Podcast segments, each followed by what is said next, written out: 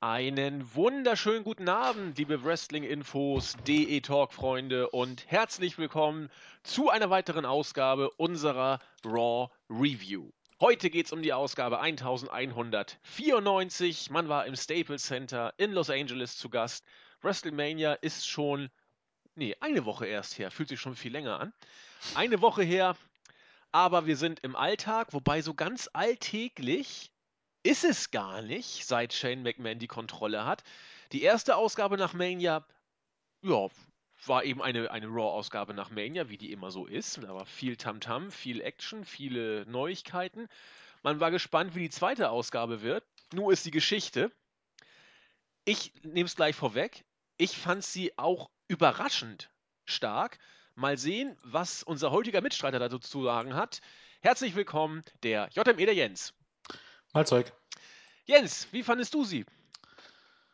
Äh, ach ja, ähm, besser als die meisten Ausgaben oder mit Sicherheit besser als die meisten Ausgaben im letzten Jahr. Ähm, war an und für sich gut, bis auf so kleine Sachen und abgesehen von der Tatsache, dass drei Stunden immer noch zu lang sind, äh, gab es da nicht viel zu meckern. Genau den Gedanken hatte ich auch. Wenn wir das Ganze auf zwei Stunden runterkürzen, Kurzweilig war es ja, zweifellos, aber dann wäre es ja fast schon nahe an, an der Raw Weekly, wie man sie sich eigentlich wünscht. Ne? Wenn es ein Ticken kürzer wäre. Also. Mm, ja, schon. Weitestgehend, ja. Ja, hatte ich genau das Gefühl hatte ich auch. Es war kurzweilig, es gab richtig gute Matches. Gut, die kannst du natürlich auf dem Level schwerlich immer bei Weeklies bringen. Aber das, das war eine Show, die war zu Ende und ich dachte, ja, geht doch. Also so, so kann man es doch eigentlich, kann man es doch machen. Ich würde sagen, weil wir jetzt schon irgendwie relativ spät zugange sind mit der Aufnahme und Jens und ich einen harten Arbeitstag haben, wir sind nicht abgesprochen. Wir gehen gleich mal in die Card, gehen Segment für Segment durch und reden über das, was gut oder was nicht so gut war. Ich glaube, über das neue Heel-Tech-Team, äh, der eine aus der Türkei, der andere vielleicht bald aus Amerika, so Staatsoberhaupt-Tech-Team, werden wir nicht weiter was zu sagen, oder Jens? Nachher werden wir noch erschossen oder sowas. Nee, vielleicht fällt uns noch ein Schmähgesicht ein. Ja, du kannst ja, kannst ja was ausdenken. Oder ich hole meine Klampfe mit Dieter Hallervorden, dann machen wir noch ein schönes Lied. Genau. Irgendwas in der Richtung geht ja immer. Insofern lassen wir das mal so stehen und gehen in die Show rein. Ja, WrestleMania wird komplett auf den Kopf gestellt. Shane verliert gegen Undertaker. Der Undertaker erzählt prompt backstage, dass das vielleicht für ihn gewesen ist. Und Shane übernimmt Raw. Also die Stipulation wird einfach mal kurz umgedreht. So war es auch dieses Mal. Hintergrund waren die äh, überragenden nicht-Ratings, sondern die überragenden Reaktionen aus den sozialen Netzwerken, die, die sollen auch tatsächlich so gut gewesen sein, dafür gesorgt haben, dass Shane McMahon auch zum zweiten Mal in Folge wieder Raw gehostet hat, sozusagen. Deswegen kam er auch raus unter großartige Reaktion, hat sich auch bedankt und erzählt, was uns heute erwartet. Eine pickepackevolle Show stand auf dem Programm. Erstmal wird es ein Championship-Match geben, Charlotte gegen Nettie um den neuen Women's Women's Championship, ist ja klar. Äh, die Tag Team Division wird wieder in den Fokus gerückt. Es gibt ein Turnier, um den neuen Number One Contender zu ermitteln. Und ich war ganz überrascht, wie viele Teams man eigentlich hatte, als man sie dann aufgezählt hat. Und AJ Styles. Letzte Woche bei Raw hat er ja das äh, Number One Contender Match gewonnen, ist jetzt also auch bei Payback der Number One Contender. Und äh, Sami Zayn sollte ja ursprünglich in diesem Contender-Match auch antreten. Der wurde ja vorher von Kevin Owens platt gemacht, konnte entsprechend nicht partizipieren und soll heute aber eine Chance bekommen, doch noch vielleicht in diese äh, äh, Titelchance oder in dieses Titelmatch eingreifen zu können. Denn er soll heute gegen AJ Styles ran und wenn Zayn gewinnt, machen wir einfach ein Triple Threat Match aus der ganzen Geschichte. Den Fans hat's gefallen, einem nicht, nämlich Kevin Owens, der kam an den Ring, hat sich extremst drüber aufgeregt, dass er hier ständig irgendwie betrogen wird und das kann doch alles nicht angehen. Shane sagte, naja, also betrogen sehe ich nicht so, du hast dein äh, Titelmatch bei Mania verloren und du warst auch bei dem äh, Number One Contender Match bei. Das hast du auch verloren. Insofern, was willst du überhaupt? Naja, äh, Owens sieht das entspannt. Ich bin ehemaliger Champion, da steht mir auch ein Titelmatch zu, ein Rematch. Und da hat Shane ganz diplomatisch gesagt, das musst du dir verdienen. Vor dem Preis haben die Götter den Fleiß gesetzt. Und du wirst ein Match heute bestreiten. Wenn du das gewinnst, dann kriegst du ähm, das Titelmatch. Andererseits, wenn dein Gegner gewinnt, kriegt er das Titelmatch. Und der Gegner war Cesaro. Und das Match stand an. Bevor wir dazu kommen, übergebe ich nochmal kurz an Jens für dieses Eröffnungssegment. Äh, ja. Ähm, äh, ja, war okay, sag ich mal. Ähm, ich bin, wie gesagt, kein Freund davon, trotz allen, ähm, oder sagen wir so, es hängt mir immer noch nach, äh, die Tatsache, dass das vermeintlich wichtigste Match bei der vermeintlich größten, oder bei eigentlich, ja tatsächlich bei der größten WrestleMania aller Zeiten mittlerweile vollkommen bedeutungslos geworden ist. Ähm, natürlich hat es was absolut für sich, dass Shane McMahon ähm, jetzt hier die Rolle übernommen hat und dass wir Hunter und Stephanie nicht jede Woche sehen müssen. Aber ähm, ich bin mir relativ sicher, eine gute Wrestling-Promotion hätte das ganz anders lösen können. Und zwar, indem man das Match mit dieser Stipulation einfach so gar nicht aufbaut und bookt. Weil ähm, letztendlich ist es einfach nur ein Beweis dafür, dass Stipulation, äh, dass die Leute, die sich wirklich um Storylines und Stipulationen kümmern, eigentlich selbst dran schuld sind. Also eigentlich ist das alles ziemlich erbärmlich, um ehrlich zu sein, weil ähm, die Begründung, die man hier gefunden hat, die ist natürlich schon lächerlich, aber generell muss man sich die Frage fragen, wer sind denn diese Offiziellen, die das entschieden haben? Und war nicht Vince McMahon äh, derjenige, der Shane McMahon noch unmittelbar vor Mania die schlimmsten Dinge an den Kopf geworfen hat und jetzt ist auf einmal alles vorbei? Also mir brauchte auch niemand kommen von wegen, Shane hat sich hier Respekt erkämpft oder so, das ist alles vollkommener Bullshit. Ähm, das zeigt nur, ähm, ja, dass WWE nicht mehr unbedingt für Leute ist, die noch überhaupt noch ein Fünkchen mitdenken. Äh, ansonsten war es eine Eröffnungspromo und ähm, die war schon okay. Ähm, ich bin gespannt, ob man irgendwie was daraus macht mit ähm, ähm Kevin Owens und Shane McMahon oder ob das jetzt irgendwie ja, was auch immer gewesen sein soll, ob das äh, nur für eine Show war. Aber für das, was es war, war es schon gut. Ja, und irgendwie schon erfrischend, dass nicht jede Show von der Authority eröffnet wird. Ja, ich meine, Shane ne? McMahon ist auch die Authority, von daher. Äh. Äh. Ja, aber äh, worauf ich hinaus wollte, vielleicht ist es doch tatsächlich äh, auf Sicht, könnte es, wir werden es ja vielleicht nie erfahren, weil Shane, wer weiß, wie lange er noch Gegenstand der Show sein wird, äh, ob nicht vielleicht ein ja, Babyface äh, Owner mehr bringen könnte auf Sicht als die ewig seit 17 Jahren totgerittene Authority Heel Owner Geschichte. Weiß ich nicht. Also bis jetzt wirkt es noch frisch, aber es ist ja auch noch frisch. Insofern kann man da noch nicht wirklich viel zu sagen. Gut, wie dem auch sei, Shane hat ja angekündigt, das erste Match des Abends und das folgte dann auch. Cesaro trat gegen Kevin Owens an und das Match ging eine Viertelstunde und ich fand's richtig, richtig gut. Es lebte von, von, von Impact. Cesaro trat ja gehandicapt äh, an, an der Schulter an, hat diverse European Uppercuts in allen möglichen Variationen gebracht. Äh, aus dem Stand, äh, vom Seil her, dann auch äh, den eingesprungenen Springboard European Uppercut. Ähm, ich, ich mach's kurz, äh, auch, auch ähm, das wollte ich auch noch kurz erwähnen, der, der äh, Frog Splash von Owens beeindruckt mich immer wieder, trat voll und, und ging auch genau ins Ziel. Ich fand, das war für ein Opening-Match richtig, richtig gut. Cesaro hat gewonnen, ist damit jetzt der neue äh, Contender auf ein äh, Titelmatch gegen Miss. Und ja, Owens vielleicht äh, irgendwie in Richtung Shane McMahon. Also jetzt nicht, dass das ein Match werden könnte, müsste, sollte, aber vielleicht bahnt sich da auch was an. Also wrestlerisch gleich schon mal ein richtiges Fund zu Beginn. Ähm, ja, definitiv. Ich meine, ähm, Potenzial hat man genügend, äh, genügend wrestlerisches Potenzial und ähm, grundsätzlich kann man das auch mal bringen. Ich meine, äh, natürlich könnte man sich jetzt fragen, warum ob Kevin Owens nicht eigentlich eine Rematch-Klausel hat, aber ähm, grundsätzlich macht das auch nichts, wenn man mit Cesaro irgendwas vorhat. Ich meine, Cesaro jetzt in eine lange Fehde mit dem Mist zu stecken, finde ich jetzt auch nicht so pralle. Ähm, ich hoffe einfach mal, dass man jetzt vor dem Pay-Per-View nicht in fünf verschiedenen Konstellationen Cesaro gegen The Mist sieht, wo äh, drei von fünf Mal Cesaro verliert, sondern dass man die beiden ein bisschen auseinanderhält. Ähm, die Hoffnung stimmt zuletzt. Ähm, ja, das Match an sich war, war gut, sicherlich. Ähm, immer noch ein bisschen Luft nach oben, aber für die Weekly ein richtig, richtig anständiges Match, ähm, was äh, zu Beginn durchaus auch gleich mal ein bisschen Schwung in die Bude gebracht hat. Fans waren auch drin. Ich meine, die beiden kennen sich ja auch jetzt relativ gut, von daher. Ich, ja. ich hoffe, wie gesagt, ich hoffe eigentlich immer nur bei solchen Paarungen, auch bei solchen guten Matches, Äh, das ist nicht, weil das Match jetzt gut war, dass es das Match jetzt gleich nochmal bei SmackDown gibt und nächste Woche nochmal bei Raw und äh, am besten mit 50-50 Booking. Äh, ja, egal ob 50-50 Booking oder ob jetzt Owens dreimal verliert. Das kann nicht gut sein, zumal man ja früher oder später auch mal eine Fehde dabei bringen kann. Aber wenn man das bei einem Match jetzt beletzt, eben als Number One Contender Match, dann ähm, hat man ja soweit erstmal alles richtig gemacht. Denke ich auch. Denke ich auch. Ja, es folgte ein interessantes Backstage-Segment.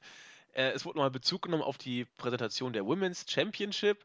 Und dann haben wir Backstage Charlotte und Ric Flair gesehen, die sich so ein bisschen über die neuen Entscheidungen von Shane McMahon aufgeregt haben. Insbesondere, dass jetzt ja Charlotte nochmal ran muss und ein Titelmatch bestreiten muss. Und dann kam er, Dr. Porno. Ich, wer, wer, ist denn dieser Mensch? Er ist wohl in Amerika ein, ein, ein Talkshow-Host, der da irgendwie so Pseudopsychologen, äh, Freud für Arme äh, in, in, der Talkshow analysiert. Der, der, verdient wohl ein Schweinegeld, was ich da äh, nachgelesen habe. Dr. Phil, seine Show läuft seit 2002, also ewig läuft der Scheiß schon und äh, scheint wohl relativ bekannt zu sein und hat dann in Anlehnung an seine Serie auch mit Charlotte so ein bisschen psychologisch den Dialog gesucht. Na, dass du dich noch an deinem Vater so festhältst, an diesem korrupten Rick, das ist nicht so gut. Versuch doch mal auf eigenen Beinen zu stehen, finde dich selbst. So in die Richtung ging das dann auch gleich. Ähm, das kam aber alles nicht so richtig gut an. Charlotte ist dann weggegangen, Ric Flair hat sich schon mal in Kampfpose gemacht und dann hat Dr. Porno wie, wie ein Huhn sich aufgeplustert und ich glaube fünfmal Wu gesagt und Ric Flair hat gesagt, nee, also mit so einem kleinen Psycho will ich nichts zu tun haben und ist dann lieber weggegangen. Ja, kann man mal bringen. nee, kann man nicht.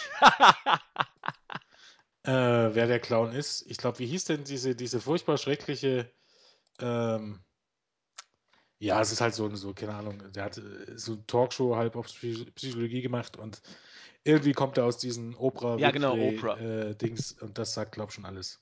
In der Tat. So ein typisch amerikanisches Phänomen, dass solche Leute reich werden ähm, und sehr, sehr reich werden. Ähm, muss man hierzulande nicht kennen. Ich glaube, können wir auch alle froh sein. Und das Segment war auch scheiße. Und von daher äh, vielleicht schon das Lowlight, könnte man fast schon sagen, mit Abstand das Lowlight der ganzen Show. Äh, eines der Dinge, die man hätte locker streichen können. Äh, und die Show wäre dadurch wesentlich besser gewesen. Ich meine, ich finde es ja auch immer interessant, wenn man solche Clowns einlädt. Meistens hat man ja, man hat ja nur selten Leute wie, keine Ahnung, wie Hugh Jackman oder so zu Gast. Dass man sagen könnte, das sind wirklich irgendwie relevante Stars oder hier der Typ von Erbo, wo man sagen könnte, okay, vielleicht, wenn sich das rumspricht, schalten vielleicht mal 300, 400 Leute ein. Aber diese Clowns hier wegen, oder, oder hier wie, auch gab es ja schon so oft solche John grausamen Stewart, Segmente. Äh, wegen sowas schaltet doch kein Mensch äh, Raw ein. Nee, das Braucht mir doch niemand erzählen. Aber ich war sprachlos. Ich habe mal, ich weiß nicht, ob die Zahlen stimmen. Der soll einmal pro Jahr 78 Millionen Dollar verdient haben. Das, das kriege ich weißt nicht. Weißt du, was Kopf. Oprah Winfrey mit ihrer Scheiße verdient hat? Milliarden. Ja, ja, das kriege ich auch nicht auf den Kopf. Wie kann man, wer guckt denn so einen Scheiß? Massig offensichtlich. Massig. Ist die noch on nee, air? Das, nee, das nee. Problem ist ja gar nicht. Das Ding ist, in den USA ist es einfach so, selbst wenn du dort eine Million Zuschauer hast, auf dem gewissen Sender, hauen die dir noch Millionen hinterher. Oh, Erst recht, wenn du zwei Millionen hast oder drei Millionen hast oder noch mehr. Ich glaube, das sind einfach die Preise nochmal ganz andere als hier bei uns in Deutschland. Tja, 78 Millionen. Ich, ich musste das erstmal sacken lassen. Aber gut, es sei ihm gegönnt, er hatte ja noch einige weitere Auftritte in der Show. Jo, solange ich ihn nicht sehen muss, soll er verdienen, was er verdient. genau. Erhalten, verdienen, verdienen weiß ich nicht. Erhalten. Soll er bekommen, was er bekommt. genau. Von verdienen reden wir hier gar nicht. Ja, aber es wurde auch erstmal nicht, nicht wirklich viel besser, denn zunächst haben wir wieder Kevin Owens in einem äh, Backstage-Segment gesehen und er hat gesagt, so, pass auf, so geht das nicht. Ich werde jetzt, äh, ich, ich drohe, ich werde vielleicht in das Match zwischen Zanes und Styles eingreifen. Ja, das ist super. Daraufhin sagte dann Shane, naja, das, das wird nicht passieren. Du wirst jetzt für den Rest der Show aus der Halle geschmissen. Whatever. New Day kam an den Ring und haben über dieses anstehende Tag-Team-Turnier gesprochen, wo der Number One-Contender ja gekürt werden sollte. Es tut mir leid, ich komme mit ihnen nicht klar. Das Budios ist der Sponsor dieses Teams. Ja, wer wird denn der Herausforderer sein? Hu, hu, hu, hu. Ähm, nee, tut mir leid. Die werden immer belangloser und ich, ich bin, ich mag sie ja, aber das war, das war, das war gar nichts aus meiner Sicht, ich weiß nicht, Jens, letztens waren wir bei New Day ja auch nicht ganz auf einer äh, Linie. Also diese Promo spule ich mittlerweile schon immer vor. Ja, besser ist es. Also besser wer sich es. angucken soll, sich angucken. Äh, Ich finde die nicht unterhaltsam, ich finde die nur nervig und wer sie, unter, wer sie unterhaltsam findet, denn der soll sich's angucken und alles ist gut, aber dazu müssen wir jetzt nichts groß Ja, sagen, glaube ich. Denke denk ich auch. Vielleicht eher noch was zum Turnier eigentlich, ja. Ähm, Ja, also kann ja, ich. so- Sollen wir die, die Teams ja, müssen wir ja, nicht. ja, mach, mach. Mache ich mal. Um der jetzt äh, Chronologie und der Vollständigkeit die Ehre zu geben. Es sind diverse Paarungen angesetzt worden. Paarung 1. Die Usos müssen gegen die Social Outcasts ran. Das Match folgte dann auch äh, nicht gleich, aber im Laufe der Show. Golden Truth, die eigentlich gar kein Tag-Team sind, gegen äh, die Villains. Und Enzo und Cass gegen die Ascensions. Das findet, glaube ich, noch oder fand noch statt. Und die Lucha Dragons gegen die Dudley Boys. Das ist quasi der Ausgangsbaum, um den Number One Contender zu ermitteln. Eine ganze Menge Tag-Teams, was? Ja, eine ganze Menge Take-Teams an sich. Du hast halt hier ein bisschen, irgendwie ein bisschen, ein bisschen in der Zwickmühle. Auf der einen Seite hast du Take-Teams in diesem Turnier, die kannst du nicht verli äh, verlieren lassen. Dann hast du Take-Teams, die kannst du das Turnier nicht gewinnen lassen. Und du hast Take-Teams, die sind einfach nur Geeks. Also Menge. die Dudley Boys sind Heels, würden also als Gegner für die New Day passen, kannst du aber nicht gewinnen lassen.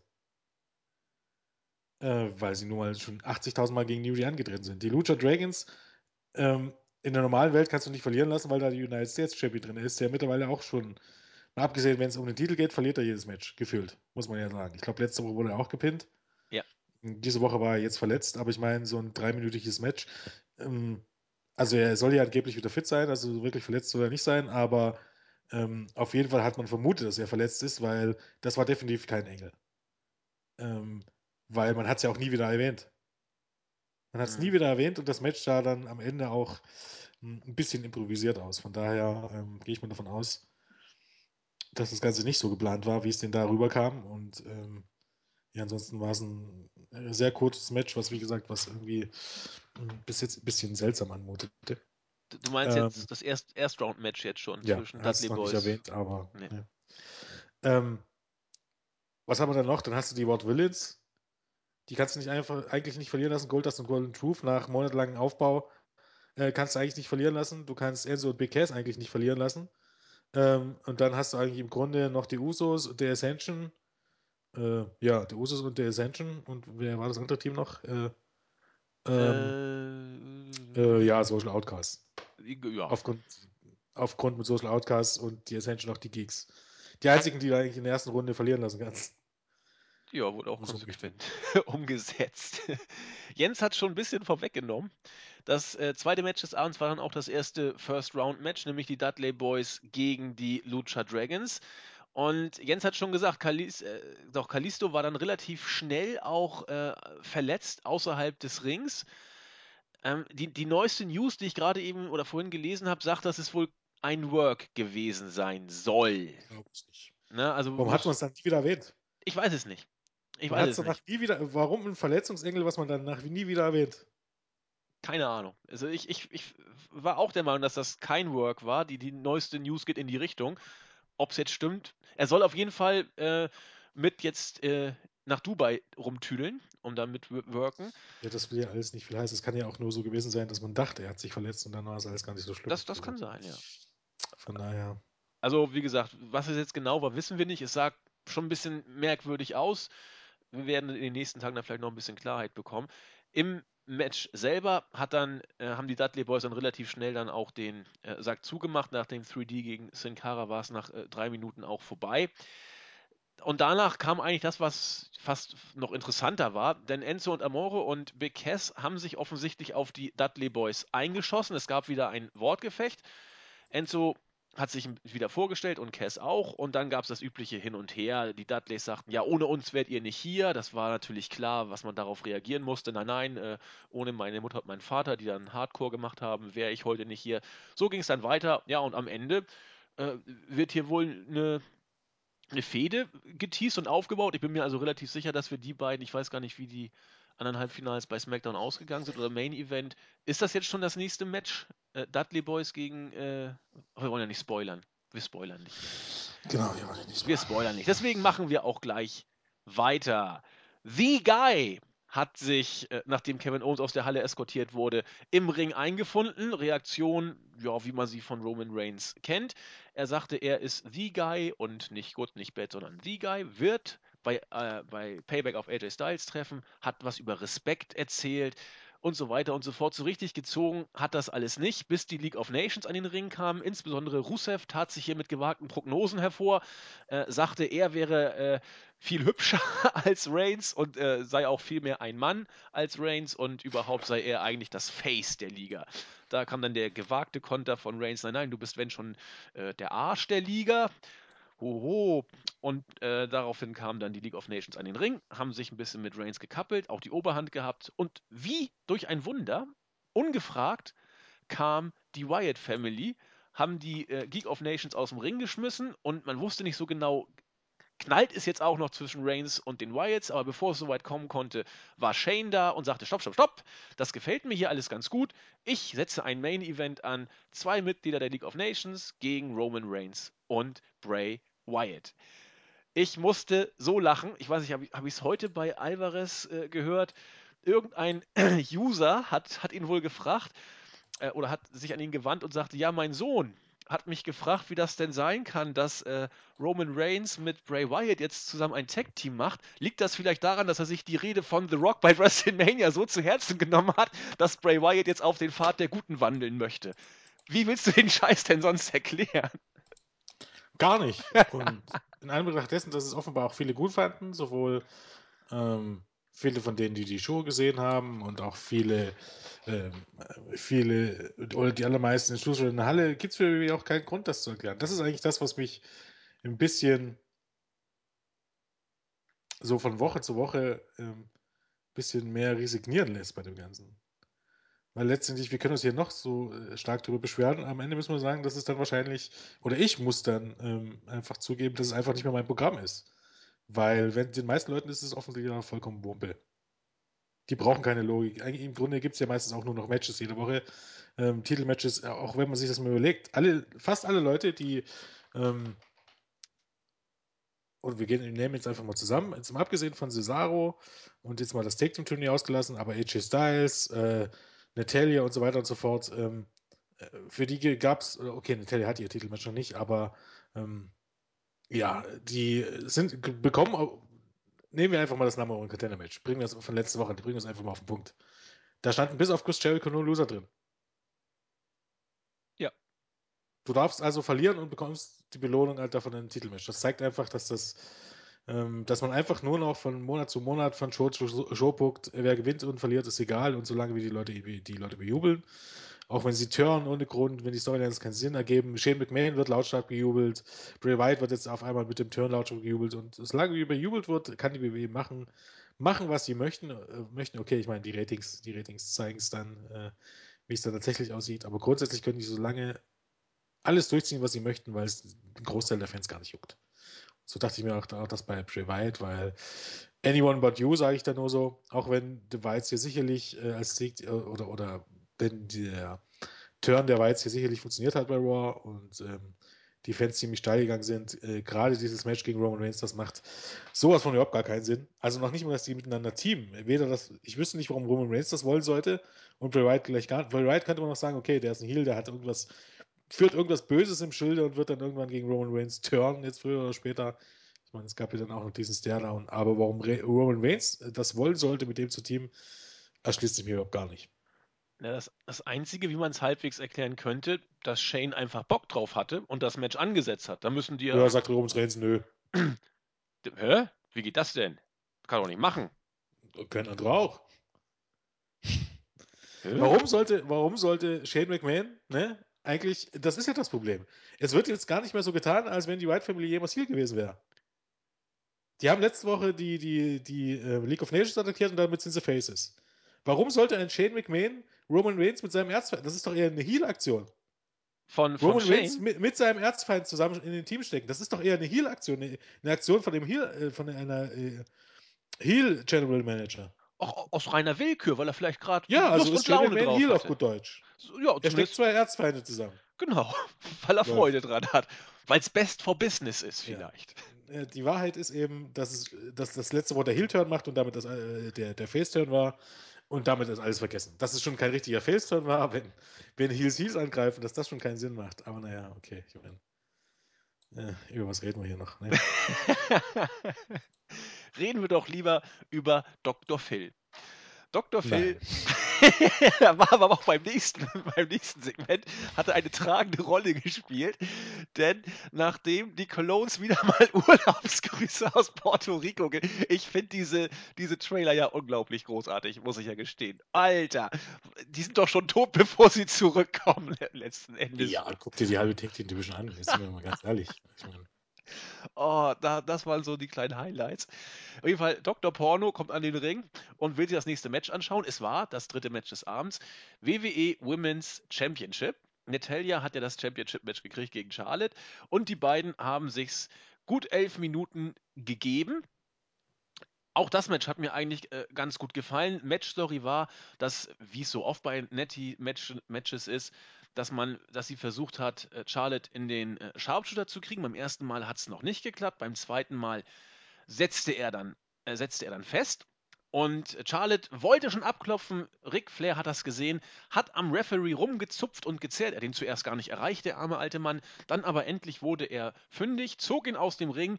Das war das Stichwort für Charlotte, um auszutappen und abzuklopfen. Der Referee äh, Bost gegen äh, Flair sich gewandt ich glaube, er hat es gesehen, egal, hat sofort den Kampf beendet. Die Fans, einige haben wohl echt geglaubt, dass er äh, das als Aufgabe von Charlotte so gewertet hat. Die Fans sind zum Teil steil gegangen und dann wurde es aber nur klar, es war ein DQ-Sieg, weil Flair den Referee aus dem Ring gezogen hat. Damit gewinnt Nettie das Match. Charlotte behält den Titel. Gut gesellt von Charlotte. Sie hat so traurig geguckt. Oh, ich habe jetzt verloren. Danach hat sie sich gefreut, war auch gleich wieder arrogant. Und Dr. Porno hat gesagt, also ich bin sehr enttäuscht von Charlotte, wirklich sehr, sehr. Aber die Women's Division ist ja das Geilste, was es überhaupt gibt. Ja. ja. Auch hier muss man sich wieder fragen, stellt sich eigentlich irgendjemand die Frage, warum Natalia ein Titelmatch bekommt? Nö. Weil sie letztes ich mein, schon mal als vergeigt sagen, okay, Jetzt, jetzt, kannst du ja sagen, okay, äh, Jetzt hat sie, hätte sie quasi fast gegen Charlotte verloren, aber das war ja gar kein Title-Match. Also sie bekommt bei, ähm, bei Roadblock ein Titelmatch und bekommt jetzt hier ein Titelmatch. Zwischendurch gewinnt sie nicht wirklich irgendwas. Und Sascha Banks, die eigentlich bei WrestleMania gut wurde, ist auf einmal voll komplett raus. Genau. Logik? Anyone? Zero, zero. Ich meine, das, das Match an sich war auch nicht schlecht, äh, aber ähm, ich verstehe es manchmal nicht ganz nicht so ganz. Also, äh, wie gesagt, will man hier wirklich ein Titelmatch aufbauen, dann hätte ich Natalia erstmal ein paar andere Gegnerinnen wegflügen lassen. Statt dieses, ja, Natalia gewinnt fast gegen Charlotte und es gibt ein DQ in dem Titelmatch und dann hast du ein neues Titelmatch. Das finde ich immer ein bisschen lahm, weil jetzt hast du das Match, jetzt haben, vor Payback haben wir das Match schon zweimal gesehen. Zweimal ziemlich lang. Und ob man das Match bei Roadblock toppen kann, ich weiß nicht. Nee, ich, ich weiß es auch nicht. Das ist immer ein bisschen schade. Das ist jetzt, ist jetzt an sich nicht schlimm für diese Show, weil, wie gesagt, grundsätzlich kann man das schon mal so machen. Aber ich finde es einfach ein bisschen schade, dass man, dass man fast krampfhaft jeglicher Vorfreude beraubt wird, indem man die Matches eigentlich vorher schon alle halbes Dutzend Mal sieht. Das finde ich immer ein bisschen, naja. Ja, vor allen Dingen Charlotte wurde bei Roadblock, Charlotte, äh, Nettie wurde bei Roadblock mehr oder weniger aus dem Hut gezaubert und jetzt eigentlich auch als Übergangsfehde, weil man Sascha Banks, denke ich mal, für irgendwas später nochmal äh, holt und jetzt aus einer ziemlich heißen Fehde, wie du hast ja auch schon auch bei der Review von Mania gesagt, rausnimmt und irgendwas dazwischen packt. ja, aber was, was, was, sind, was sind denn die, was sind die Storys, der, die großen Stories der letzten beiden Raw-Ausgabe? Die sind eigentlich, sind eigentlich, dass Sieg und Niederlage überhaupt gar nichts mehr bedeuten. Du kannst gescrewt werden im Titelmatch und du bist raus. Ja. Du kannst, äh, du kannst ähm, ähm, Matches verlieren und du bekommst äh, Titelmatches zugesichert oder Chancen auf Titelmatches zugesichert. War bei Natalia so, wie gesagt, die hat vorher nicht viel gerissen. Äh, bei WrestleMania war sie dabei, sagen wir mal so. Und bekommt heute ein Titelmatch und dann ist das halt so. AJ Styles wird in das Number One Content äh, Match ge gebuckt. Eigentlich hätte Jericho dieses Titelmatch bekommen können, müssen. Eigentlich, wenn man es genau nimmt. Äh, Shane McMahon verliert das Match, bekommt trotzdem die Kontrolle über Raw ich weiß nicht, das ist irgendwie. Ähm, ich glaube, man tut sich damit keinen Gefallen. Ich meine, man hat vieles, vieles dafür gesorgt, dass eben äh, die Zuschauer zufrieden sind und das auch nicht zu Unrecht, weil wie gesagt, es ist schon mal viel wert, dass man ähm, endlich wieder mal einen Face ähm, Channel, hat und nicht mehr die Authority.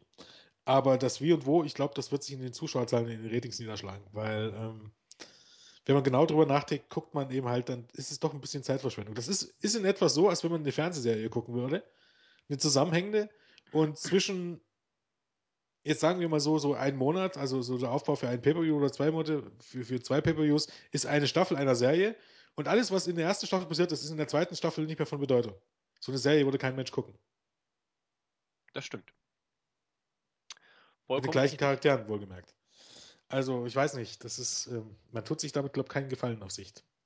Was ja auch das Raw-Rating wieder zeigt. Und das kann nicht an der Show letzte Woche gelegen haben. Also 2,5 hatten wir diese Woche, ne? Mm, ja. Ja, und, und 3,5 Millionen oder so Zuschauer. Nee, doll ist anders. Ich, ich weiß nicht, was hatten wir 2014? Hatten wir noch richtig gute Zahlen. Du hast das so schön zusammengestellt.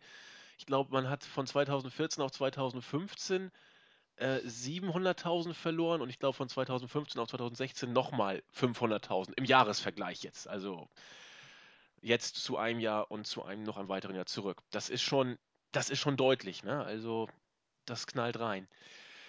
Gut, es ist, wie es ist. In einem nächsten Segment hatte Rene Young Sami Zayn am, Tele äh, Telefon, sage ich schon, es geht, es geht los, am Mikrofon. Und ja, Zayn hat eben über das Number One Contender Match gesprochen, äh, geht seinen Weg. Nichts, was hier außergewöhnlich wäre, so wie, wie Sami Zayn eben ist, würde ich sagen. Dann, äh, ach ja, Styles war, äh, war ja auch noch und dann haben die beiden sich nochmal so ein bisschen, sag ich mal, ja, respektvoll behandelt. Es folgte dann das vierte Match des Tages, was das zweite äh, Tag Team Match des Tournaments um den Number One Contendership war. Die Usos traten gegen die Social Outcasts an. Diese waren in der äh, Kombi Curtis Axel und Heath Slater vertreten. Ja, das ganze Match ging vier Minuten. Ähm, war so, wie man es erwarten konnte, nach einem, äh, nachdem Bo Dallas auf die tolle Idee kam, ein Bow-Train zu machen und alle äh, Psychos da mitgemacht haben, äh, wurden ich weiß gar nicht, wer, wer es war, ist ja auch völlig wurscht. Äh, Curtis Axel auf jeden Fall wurde dann nach dem Boat-Train irgendwie abgelenkt, eingerollt und dann war das Ding vorbei. Die Usos haben sich gefreut, haben ja das erste, die erste Runde überstanden und man wusste schon, irgendwas muss doch jetzt kommen oder könnte vielleicht kommen und es kam auch. Wie aus dem Nichts kam tatsächlich Carl Anderson und Luke Gallows dazu. Sie haben die Usos angegriffen und nach allen Regeln der Kunst auseinandergenommen. Den Magic Killer gab es im Ring. Außerhalb gab es eine unglaublich krasse Clothesline, fand ich, äh, on the Concrete von äh, Carl Anderson. Und dann haben sie sie noch weiter im und außerhalb des Rings ordentlich auseinandergenommen, bis sie von, von den Referees dann doch in den Zuschauerbereich geschickt worden, beziehungsweise sie sind dann eigentlich von selber auch da lang gegangen. Das war's also. Tage, Wochen lang hat man überlegt, wie könnte man die beiden am besten debütieren lassen, vor allen Dingen, wo wird man sie debütieren lassen. NXT, Bullet Club muss man sehen. Jetzt sind sie im Main Roster. Ja, willkommen in der Freak Show von 0 auf 100. Ja, ähm, pah, ähm, ja. Es gibt ja die Chance, dass man das jetzt bloß zum Übergang macht und das dann irgendwie ähm, noch erklärt wird, dass. Also, ich sollte vielleicht erst was zum Match sagen. Ja, das im Match war nicht viel. Die Usos haben gewonnen, sind eine Runde weiter. Ähm, vielleicht bringt man jetzt irgendwie so eine Übergangsfäde gegen die Usos und ähm, danach äh, kommt der große Masterplan von Anderson und Gallus. Ich meine, das wäre typisch WWE, dass man sie erstmal reinbringt und sie dann irgendwie zusammensteckt mit Bala oder mit AJ Styles zum ähm, ja, Bala Club oder Bulletproof Club. Ich würde aber eher behaupten und nagelt mich nicht drauf fest, aber ich glaube, dies, mit dem Bela Club und sowas, sowas war überhaupt gar niemals geplant. Ich glaube, man hat den Fans einfach mit dem ganzen Kram gut angeteased und man hat den Leuten für was, was es gar nicht gibt, das Geld aus der Tasche gezogen und wirklich Pläne scheint es, ist meine Auffassung dafür gar nicht zu geben. Und ja, jetzt bringt man halt Anderson und Gallows ähm, in die Tag-Team-Szene und es sieht alles nach einer Fehde gegen die Usos aus, es sei denn irgendwie nächste Woche attackieren die beiden ein anderes Take-Team, aber ähm, ein wirklicher Main-Event-Act, weil irgendjemand hat sie ja schon verglichen mit Nash und Hall, würde nicht die doch recht bedeutungslose äh, Take-Team-Division auseinandernehmen. Nee. sondern da wären sie auf Roman Reigns gegangen. Oder ja, Andre Millimeter hat das erste nicht. Sie wären auf Roman Reigns gegangen. Oder auf Shane McMahon. Sind sie aber nicht. Sie sind auf die Hoses gegangen. Was jetzt nicht unbedingt für ein Main Programm äh, spricht. Ich meine, es ist noch nicht Hopfen und Malz verloren, aber vielleicht sollte man sich zumindest mal ein bisschen mit den Gedanken anfreunden, dass sowas wie Berler Club oder so, dass sowas zumindest nicht auf absehbare Zeit geplant ist. Dass man vielleicht die Fans bloß ein bisschen geteased hat und ihnen mit den ganzen Shirts und so ordentlich das Geld aus der Tasche gezogen hat. Wenn's Sollte man klappt. zumindest mal im Hinterkopf behalten. Und übrigens ja eigentlich auch, auch Finn Balor und so haben ja auch offen gesagt, also auf Twitter und so, weil, weil hat irgendjemand gefragt, ähm, warum er denn immer wieder ähm, die beiden geteased hat und Balor Club geteased hat, hat er äh, eigentlich rotzfrech geantwortet, ich habe ein paar Fotos mit meinen Freunden gemacht, darf ich das nicht? Macht ihr doch auch. Also gut auf Deutsch, nicht alles, was, was da schreibt und nicht alles, was irgendwelche äh, ähm, möchte gerne Newsseiten im Internet verbreiten, ist immer gleich eine News, weil auf Twitter und WWE auf WWE.com und so wird sehr, sehr viel geschrieben und das meiste, sehr, sehr vieles davon ist nur dazu da, um die Fans zu teasen. Und die machen sich dann auch einen tierischen Kopf darüber und dabei steckt am Ende des Tages gar nichts dahinter und WWE hat alles erreicht, was man erreichen will. Und zwar, dass die Leute einschalten, äh, weil sie denken, da passiert irgendwas. Und am Ende passiert eben nicht viel. Ja, was haben wir jetzt? Gallows und Anderson derzeit just another Tag Team. Ne? Also Ja, jetzt mal abwarten. Jetzt hatten sie noch nicht mal ein Match, aber ich sag mal so, ähm, ich glaube einfach, dass in dieser Take Team Division, es sei denn, du machst dort irgendwie zu, zu so einem absolut übertriebenen ähm, Comedy-Act wie den New Day, die ja auf, aus ganz anderen Gründen over sind und nicht, weil sie jetzt in der Take Team Division sind. Aber ansonsten ist die Take Team Division eben halt äh, bestenfalls mit Card. Allerbestenfalls. Was dort rumläuft, das ist alles nicht viel und mit den Leuten hat man jetzt auch nicht furchtbar viel. Ich meine, es gibt, es gibt schlimmere Positionen auf der Karte und nicht jeder ist Social Outcast. Aber auf der anderen Seite muss man jetzt auch sagen, ich habe auch jetzt nicht erwartet, dass man jetzt äh, Luke Gallows irgendwie in den Main Event zurücksteckt, aber äh, so ein, sie in so einem Stable zu bringen, hat eben dann doch einen ganz anderen Stellenwert, als sie einfach ähm, als irgendwie ganz normales Take-Team zu bringen irgendwie. Nee, das stimmt. Aber mal gucken, was noch kommt. Ich meine, so eine, es ist ja nur ein erstes Gefühl, so eine richtige Einschätzung kann man nicht sagen. Eigentlich sind sie noch nicht mal bei SmackDown aufgetreten, von daher. Nee, beim Main Event. Nee, auch nicht beim Main Event im Dark-Segment. Und das ist dann mit, eigentlich schon wieder absolut bedeutungslos. Also Ja. bedeutungslos von dem Sinne, das hat gar nichts zu sagen, was da gemacht wurde. Also gut, dann ist es nicht passiert gewissermaßen. Das, das Ja. gibt das dann nicht. Ja, ich bin mal gespannt. Also äh, Gallows und Anderson, was klappen könnte, wenn sie wirklich alles niedermähen und New Day relativ schnell und deutlich die Titel abnehmen und dann bis auf weiteres äh, böse und ungeschlagen agieren. Könnte vielleicht klappen, aber wir werden das auf uns zukommen Ich kann ja lassen. mal kurz einschieben, weil ich sonst ein bisschen vergesse. Luke Geld hatte im Board eine Frage gestellt und zwar, ähm, warum man Roman Reigns nicht einfach mit dem Mann, der am meisten bejubelt wird, zusammenbringt und äh, also auf gut mit Shane McMahon zusammenbringt und Shane McMahon erklären lässt, hey, das ist der Typ, der äh, Stephanie und Hunter ins Krankenhaus geschickt hat und mir das Ganze erst ermöglicht hat und dann darauf hofft, dass Roman Reigns bejubelt wurde. Das Problem ist, man muss sich die Show einfach mal ansehen. Auch, auch hier, wie, wie Gallows und Anderson bejubelt wurden, wie die NXT-Leute angenommen werden. Ähm, mittlerweile ist man einfach auf einen Punkt angelangt, wo äh, das generelle WWE-Publikum fast größtenteils nur noch auf, aus Hard, also jetzt nicht unbedingt, ich meine jetzt nicht Smart Marks nicht, aber aus Hardcore-Fans besteht. Und von diesen Hardcore-Fans sind eben auch ein guter Teil Smart Marks. Casual-Fans gibt es fast keine mehr. Das zeigen eben auch die Ratings. Die hat man alle verkrault. Das, was noch übrig ist, sind die Hardcore-Fans.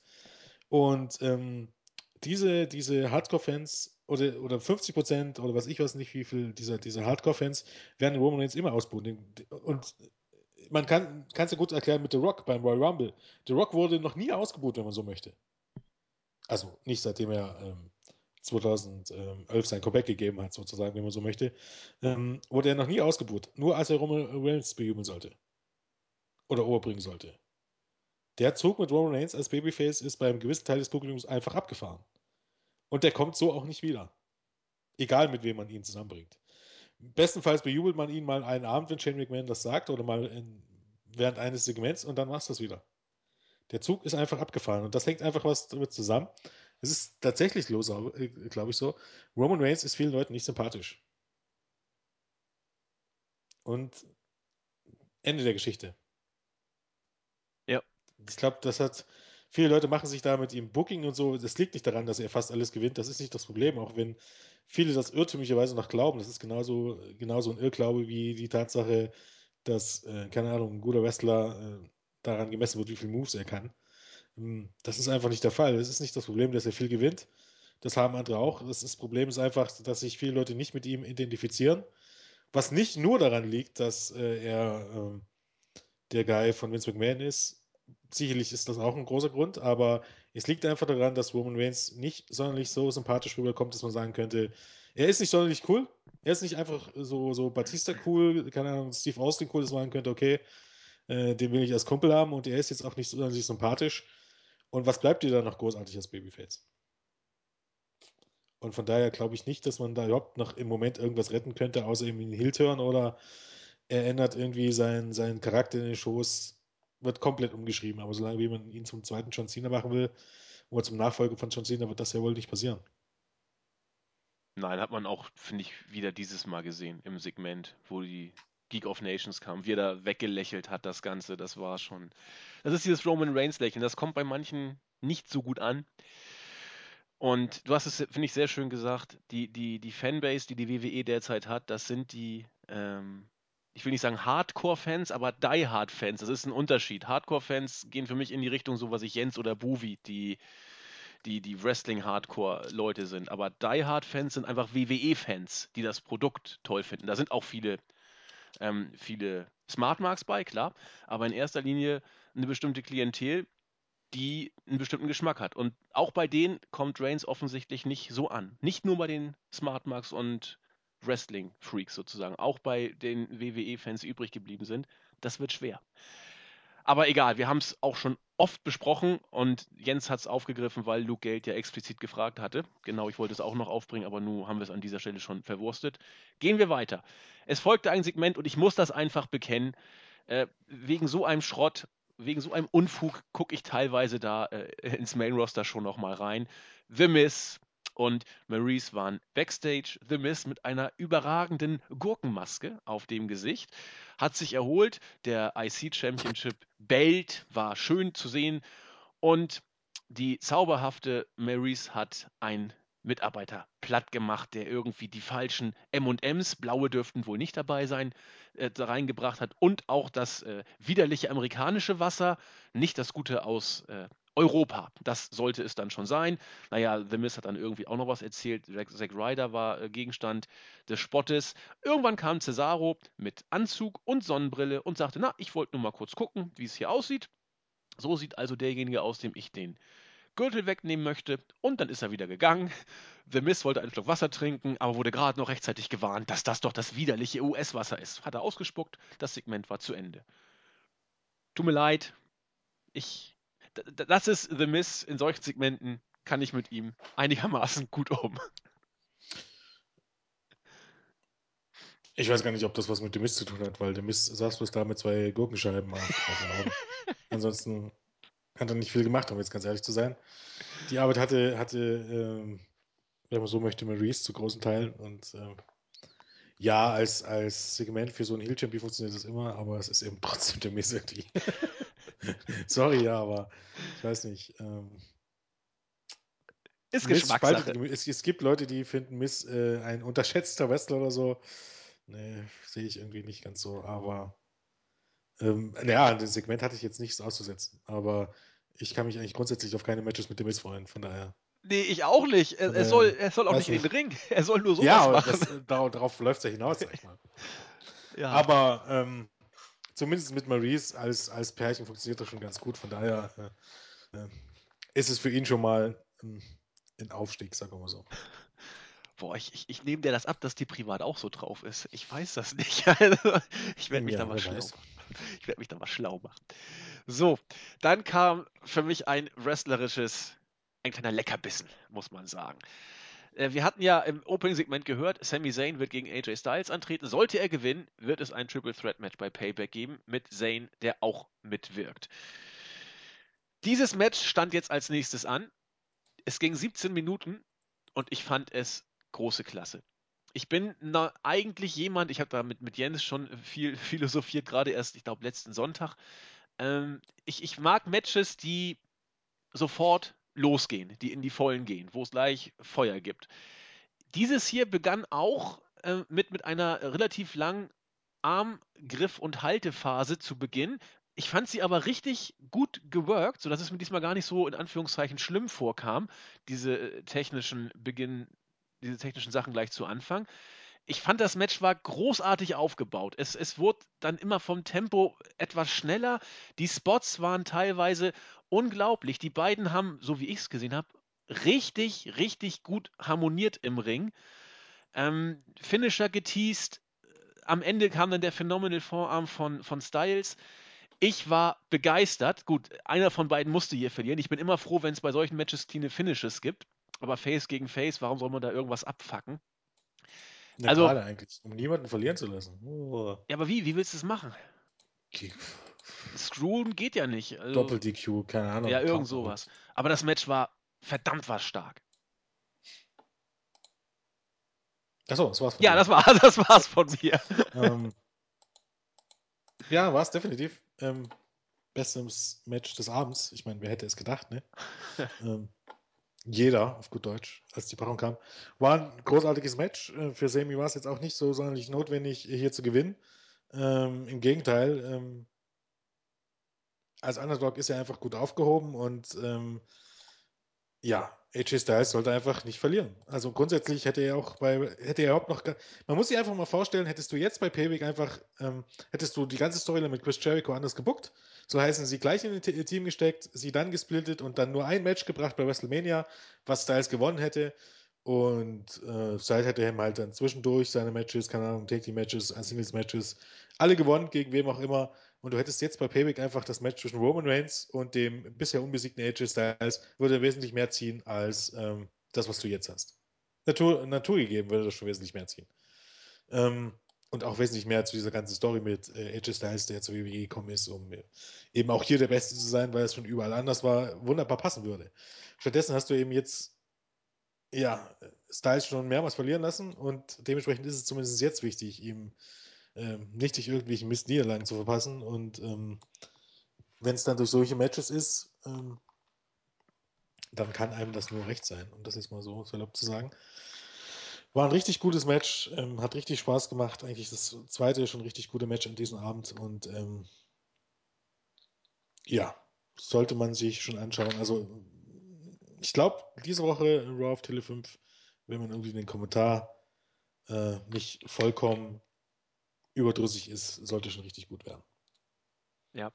Ich würde ganz gerne noch mal kurz auf das zu sprechen kommen, was du gerade gesagt hattest. Also Styles und Zane, oft habe ich gelesen und gehört, eigentlich, wir haben es ja auch eben schon gesagt, eigentlich darfst du hier gar keinen verlieren lassen. Nur wenn du ein cleanes Finish hast, muss irgendeiner verlieren. Und das hätte ganz sicher nicht Styles sein sollen, weil das hätte den Impact, ja, was ich Impact in Anführungszeichen für Payback deutlich weiter rausgenommen und Styles auch nicht gut getan, nachdem er ja schon bei Mania verloren hat.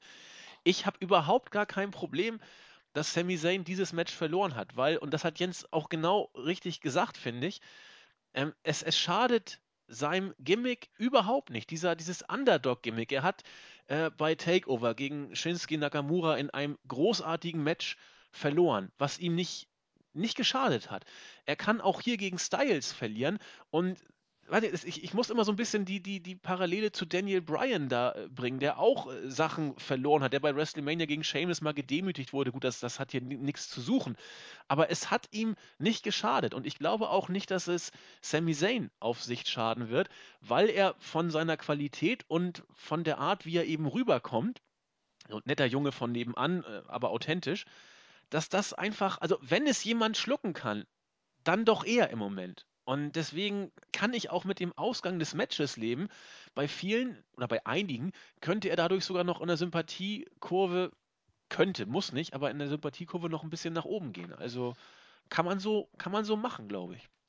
Die Frage ist ja eigentlich auch sowieso immer, wie, wo, warum. Ähm, das Problem ist nicht, wenn jemand mal ein Match verliert. Das Problem ist, äh, wenn es im 50-50-Booking endet. Ja, wenn du jetzt das zweite Match verlierst, dann, dann wird das jetzt äh, wird's auch für ihn eher kontraproduktiv sein. Aber grundsätzlich, die Niederlage gegen in, in einem Number One Contender Match gegen AJ Styles äh, ist nicht schlecht.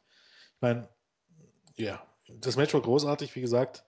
Äh, am besten, was heißt am besten, kann man nicht sagen, aber die eine Aktion war, äh, AJ Styles wollte quasi äh, eine Sunset Powerbomb zeigen und Semi hat es gekontert äh, mit dem Flip und landet dabei auf dem Kopf und zählt das Ding natürlich auch überhaupt Ja. gar nicht.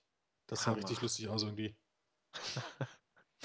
Aber gut, dass nichts passiert ist. Also, Also ich, ich habe mir das Match tatsächlich zweimal angeguckt. Das kommt ganz, ganz selten vor, dass ich bei der Weekly nochmal äh, genauer nachgucke. Also fand ich richtig, richtig gut. Ja, gut ging es auch weiter. Ähm, nachdem wir äh, Backstage noch Styles und Zane kurz gesehen haben, kam dann Chris Jericho zur größten Ausgabe seines Highlight Reels heraus. Heute wird er eine der größten Legenden aller Zeiten interviewen. Sich selbst. Ich musste sofort an Clint Eastwood im US-Wahlkampf von vor äh, vier Jahren denken, als auch der alte arme Mann äh, den Republikanern einen Gefallen tun wollte und äh, mit einem imaginären Barack Obama ein Interview gemacht hat, was, glaube ich, Obama nachher auch die Wiederwahl gesichert hat. Das war, das war gar nichts. So ähnlich lief es dann hier auch. Er hat sich dann Fragen gestellt äh, und selbst auch geantwortet. Naja, war jetzt nicht so, so toll, aber Jericho hat dann eben versucht, noch das Beste rauszumachen. Irgendwann kam dann Dean Ambrose dazu und sagte: So, hier, ich habe da einen Zettel für dich, ähm, lies doch mal vor. Und dann hat Jericho gelesen, was? Das Highlight Reel ist abgesetzt, das kann doch nicht sein. Äh, durch Ambrose Asylum jetzt ersetzt worden, das ist ja hier großer Skandal. Und Ambrose, ich fand, ich fand Ambrose so großartig. Äh, sagte nur so, halt mal den Ball flach, äh, sitzt meine Krawatte auch gut, hat er irgendwie sich so angeklebt sich geräuspert. So, jetzt geht hier die Ambrose Asylum Show los und mein erster Gast äh, ist äh, Chris Jericho. Nun boot ihn mal nicht aus, äh, meine Gäste sollen noch nicht ausgebuht werden. Chris, eine Frage, die die ganze Welt bewegt. Was ist eigentlich für ein abgefuckter Schal, den du da oben hast? ja, also die beiden haben dann so ein bisschen gekappelt und immer wieder äh, hat Ambrose dann auf den Schal Bezug genommen. Irgendwann war Jericho ganz erbost, hat ihm das Mikro aus der Hand geschmissen und dafür gab es dann den Dirty Deeds. Also ich fand das Segment klasse. Ja, war es auch. Ich meine, Jericho ist als Heel wirklich, zumindest im Moment, äh, wesentlich besser aufgehoben als als Face, muss man ganz klar sagen. Ja. Und ähm, es war auf jeden Fall eins der, na, man, ich will nicht so sagen, eins der besseren, sondern ich glaube, eins der besseren, längeren Promo-Segmente in diesem Jahr bis jetzt. Ähm, was tatsächlich lustig war, ohne peinlich zu wirken. Ähm, du hattest einen guten Heel, du hattest einen Ambrose, der ähm, ja irgendwie äh, sympathisch verpeilt ist, könnte man so sagen. Und deshalb funktioniert er, glaube ich, als Babyface auch gut. Äh, es ist ihm halt dann durchaus ein bisschen immer Anarchie, wenn er kommt. Also dieses Pappschild da, das er dann an den, an den, an den kleinen Fernseher gehangen hat. Und eben, ähm, das war eben halt schon sehr, sehr lustig, ohne irgendwie peinlich zu wirken, was ja heutzutage immer ganz wichtig ist. Und ja, ich denke, mit dem Programm von den beiden macht man jetzt nicht allzu viel falsch. Ja, wenn es den Ambrose mal wieder gewinnt, schön wär's. Da darf man sich, glaube ich, relativ sicher sein. Ich hoffe, wie gesagt, die Frage ist halt immer, ob es um 50-50-Punkte endet. Wenn man das jetzt wieder zwei Monate zieht und dann gewinnt erst Ambrose, dann gewinnt wieder Jericho und dann gewinnt wieder Ambrose, das ist immer ein bisschen das Problem. Aber wenn, wenn das nur für ein Pay-Per-View geht oder für mich nur zwei Matches und ja, dann sollte das nicht das Problem sein. Ja, ich, ich hoffe, ich befürchte, aber das zieht man über zwei, drei Pay-Per-Views. Ich, ich will es nicht, aber, aber allein schon diese, dieses Segment war wirklich gut. Ambrose ist, ist ein Gott am Mic, wenn man ihn mal machen lässt. Und ah, herrlich. War, war schön. Kann man, kann man mal so bringen. Ja, äh, Vorblick auf SmackDown. Da werden wir ja noch weitere Tag Team Tournament Matches sehen. Haben wir ja schon drüber gesprochen.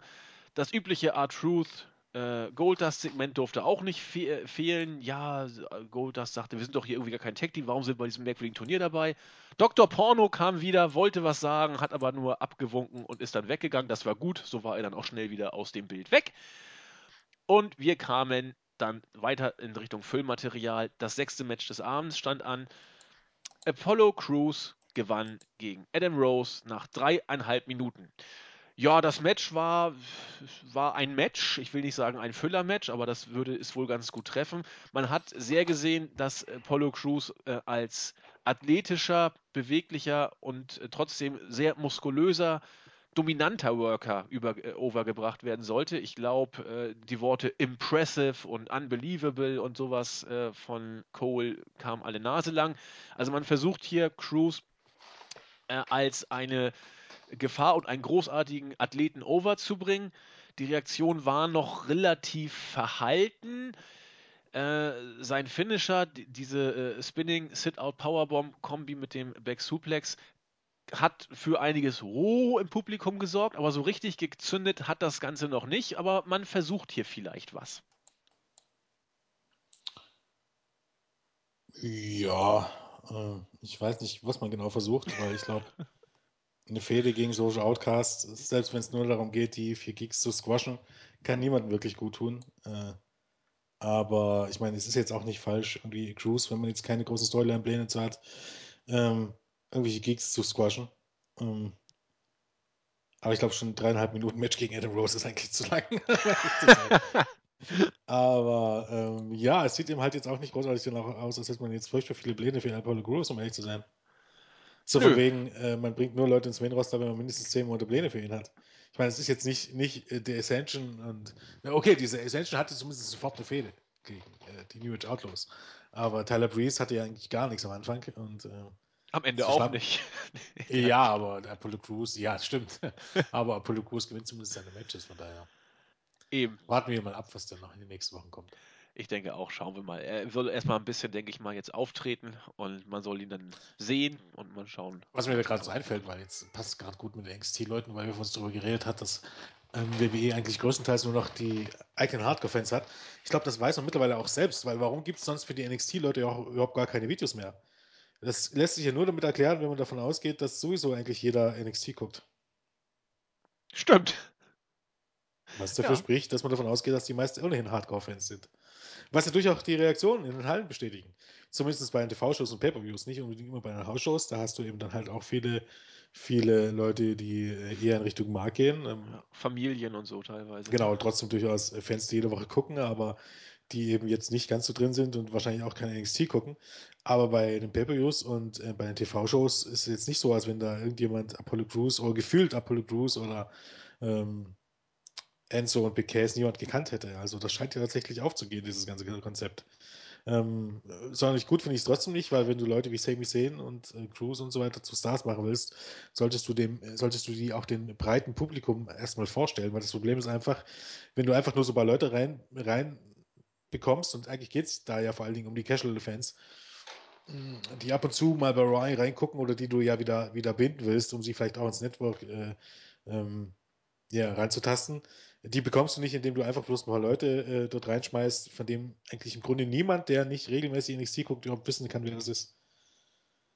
Das ja. kann nicht sonderlich klug sein, um ehrlich zu sein. Aber äh, das ist halt das Problem. WWE tut viele Dinge, die nicht sonderlich klug sind. Und äh, ob man das jetzt nur wahrhaben möchte oder nicht, äh, der Spruch von wegen, dass Vince McMahon eigentlich äh, ein Millionär ist, der eigentlich ein Milliardär sein sollte, der ist einfach wahr, weil so gut wie es bei WWE auf Laufen mag, finanziell ist ja relativ. Ich meine, letztes Jahr war, hatte man zwar Rekordeinnahmen, aber das, was übrig blieb, man hatte halt auch, wenn man so möchte, fast Rekordausgaben. Also das, was übrig blieb, war immer noch nicht so viel wie äh, zwischen 2003 und 2010. Oder ich glaube, ja, 2010, glaube ähm, Von daher ist da noch viel Luft nach oben und man könnte viel mehr Geld verdienen, wenn man irgendwie. Ja, was reden wir drüber? Naja, und wenn die WWE irgendwas kann, dann sind es ja solche Hype-Videos. Also, das, das kann schon könnte schon etwas bringen. Auch wenn es nicht immer funktioniert, wie wir wieder bei Primo und Epico äh, gesehen haben, die Urlaubsrisse. Ja, warum die dann ist, das ist mir. die kriegen gleich zwei. ja. So ein Bullshit. Echt, das tut echt weh. Ach ja. Aber Baron Corbin hat auch eins gekriegt. Das ist doch. Das ist doch auch Immerhin. nicht schlecht. Immerhin.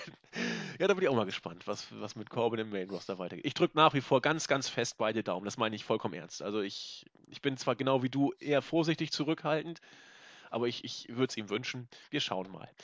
Dann war Main Event Zeit. Zuerst war Bray Wyatt auf dem Titan schon und nimmt Bezug auf das, was Jens auch eingangs gesagt hat, nämlich die Fehde, die er ja mit ihm vor langer Zeit oder vor gar nicht so langer Zeit mal hatte. Er, er sei dazu bestimmt, bis ans Ende der Zeit mit Roman Reigns zu tanzen. Aha, was immer das sein soll. Immerhin wurde leichter Bezug auf das genommen, was zwischen den beiden mal war. Und damit doch auch so ein bisschen in die Richtung, wir sind eigentlich nur hier, weil Shane McMahon das so möchte, aber wir kennen uns und äh, es geht eben weiter, eine neue Stufe auf unserer äh, oder eine neue Station in unserer Geschichte. Whatever. Dann war das Match auch dran. Roman Reigns und Bray Wyatt traten gegen Sheamus und Alberto Del Rio an und haben dieses Match auch nach elf Minuten für sich entschieden. Sister Abigail gegen Del Rio und Roman Reigns hat noch ein Spear, ich glaube, gegen Sheamus angesetzt, um den Pin abzusichern. Das war gut. Die Geschichte des Matches bestand eigentlich darin, irgendwie immer diese ja, dieses Knistern, diese ungewohnte Situation zwischen Reigns und Wyatt zu bringen, die ja eben in der Vergangenheit immer wieder äh, Fäden miteinander hatten. Es gab Abstimmungsprobleme, war sich bei, bei, beim Tag-In oder Tag-Out nicht immer einig, aber äh, am Ende des Tages haben sie die Aufgabe mit zunehmender Matchdauer immer besser äh, gemeistert. Das Match lebte, finde ich, auch ein Stück von den Reaktionen des Publikums, die relativ gut drauf angesprungen sind, auf diese Paarung. Und äh, ja, das war der Main Event. Ich gehöre zu denen, die es jetzt nicht toll fanden, aber auch nicht so schlimm. Es war irgendwas Neues. Ob es irgendwo hinführt, weiß ich nicht. Eine Erklärung gibt es eigentlich keine außer Shanes Willkür oder Lust, das mal zu sehen. Ja, das war der Main Event, Jens. Ich habe grundsätzlich auch jetzt, ich habe weder ein Problem mit dem Face-Turn von Bray Wyatt, noch damit ein Problem hier grundsätzlich ein Take-Team-Match zu buchen, aber ich hätte gerne eine Klär, irgendwie eine Erklärung dafür. Soll heißen, dass Jay McMahon die beiden irgendwie aus einem Grund bezogen hat für einen größeren Plan oder äh, keine Ahnung, dass irgendwas ansteht, dass man jetzt sagen könnte, okay, die beiden müssen jetzt mal zeigen, dass sie zusammenarbeiten können oder die beiden irgendwas und dann auch ja. noch zeigen, dass die beiden wirklich eigentlich nicht miteinander können. Weil ich meine, das hat man ein bisschen angedeutet hier und dann lief es eigentlich doch ganz gut. Das fehlt mir einfach ein bisschen. Es wirkt einfach äh, absolut antiklimatisch, vor allem wenn Bray Wyatt dann noch sagt, dass Reigns ihm vertrauen kann. Weil es lässt auch Reigns wie ein Vollidiot dastehen, wenn man so möchte. Okay, ich meine, jetzt nicht unbedingt, weil er ihm vertraut hat und es ist nichts passiert, aber grundsätzlich äh, würde ich an Roman Reigns, man muss sich überlegen, Bray Wyatt war nicht auch Bray Wyatt derjenige, der, ähm, natürlich, der ähm, ähm, hat das Tochter gedroht hat. Hat das Tochter? Ähm, ähm, ähm Reigns Tochter. Reigns Tochter gedroht hat. Ja. Ja, herzlichen Glückwunsch. Kann man mal machen.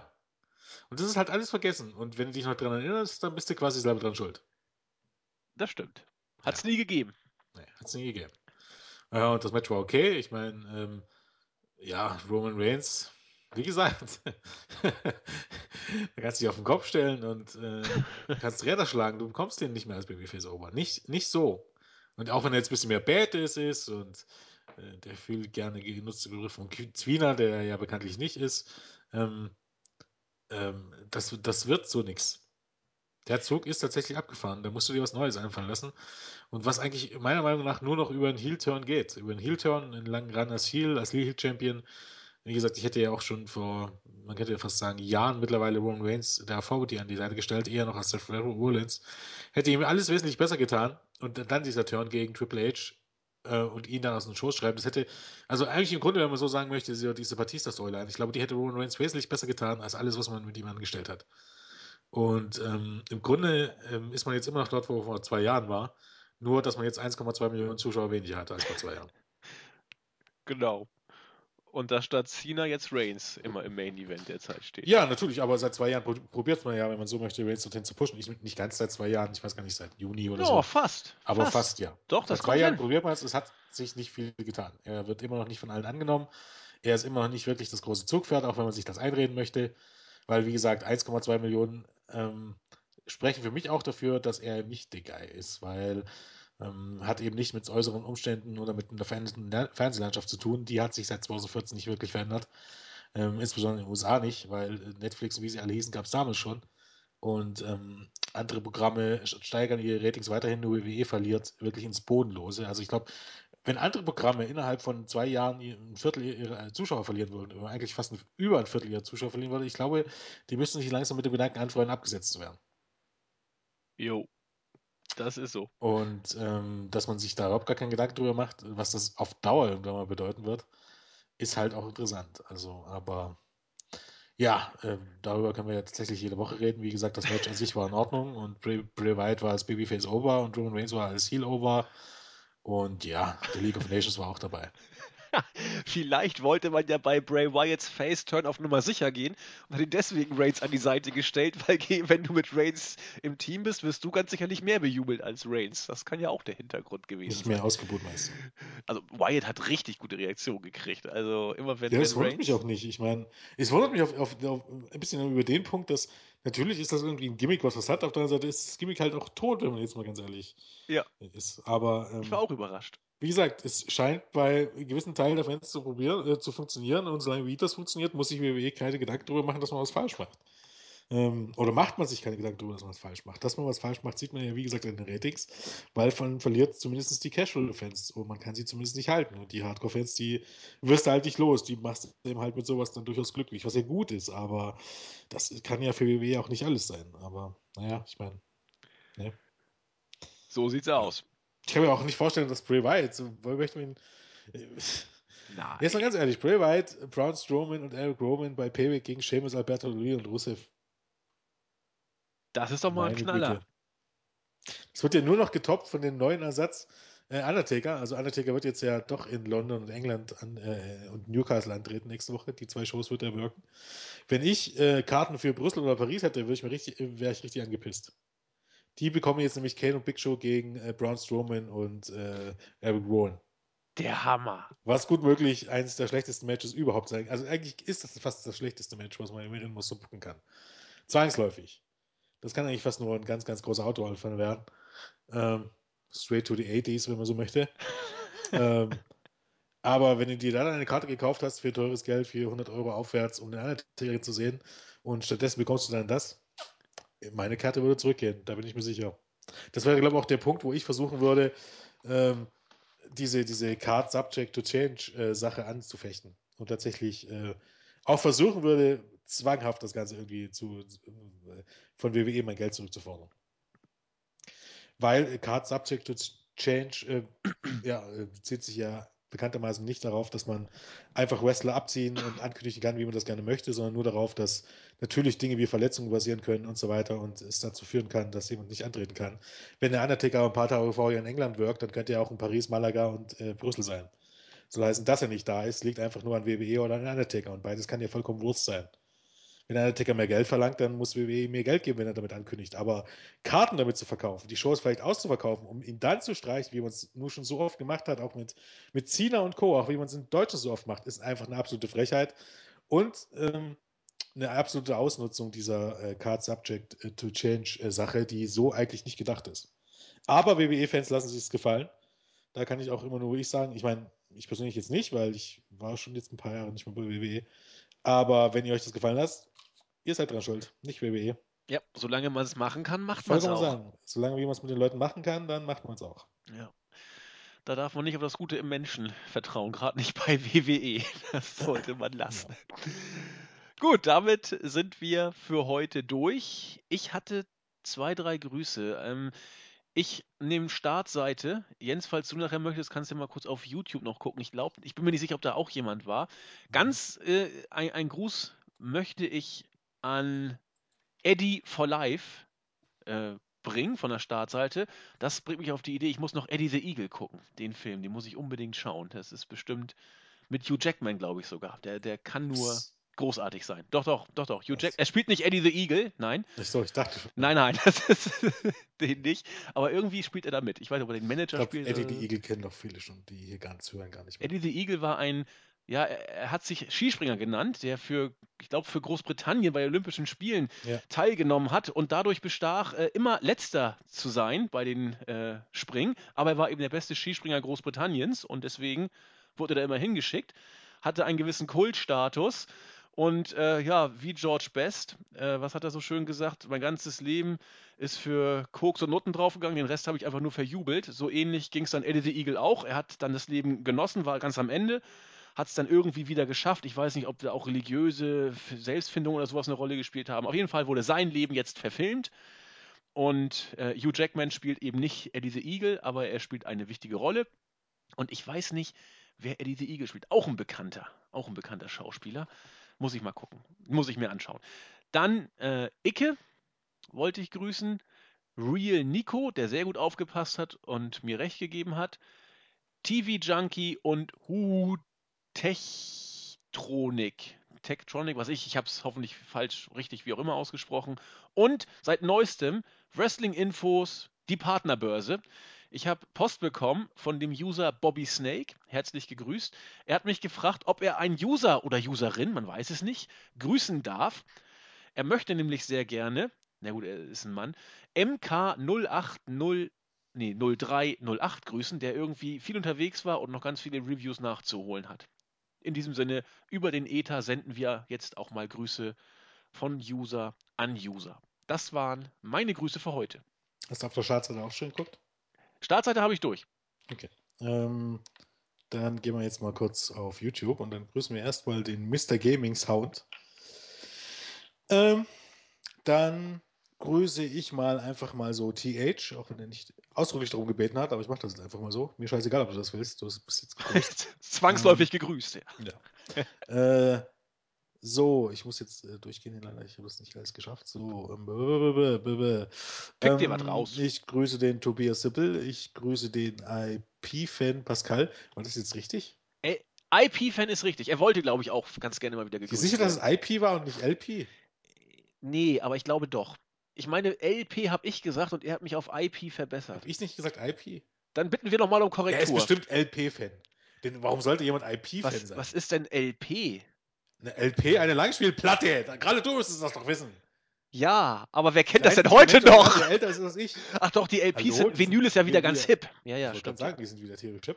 Ja, ja, du hast ja recht. Du hast ja recht. Ja, ja. Ähm, aber eine IP-Adresse, vielleicht mag er IP-Adressen. Man ja, weiß es nicht. Ich weiß nicht, was es daran jetzt so zu mögen gibt. ich weiß es auch nicht. Fragen wir Dann, ihn mal. Grüße ich auch Vincent Kennedy McMahon. Ach ja, wir haben ja Post von höchster Stelle gekriegt. ja, genau. Vollkommen richtig.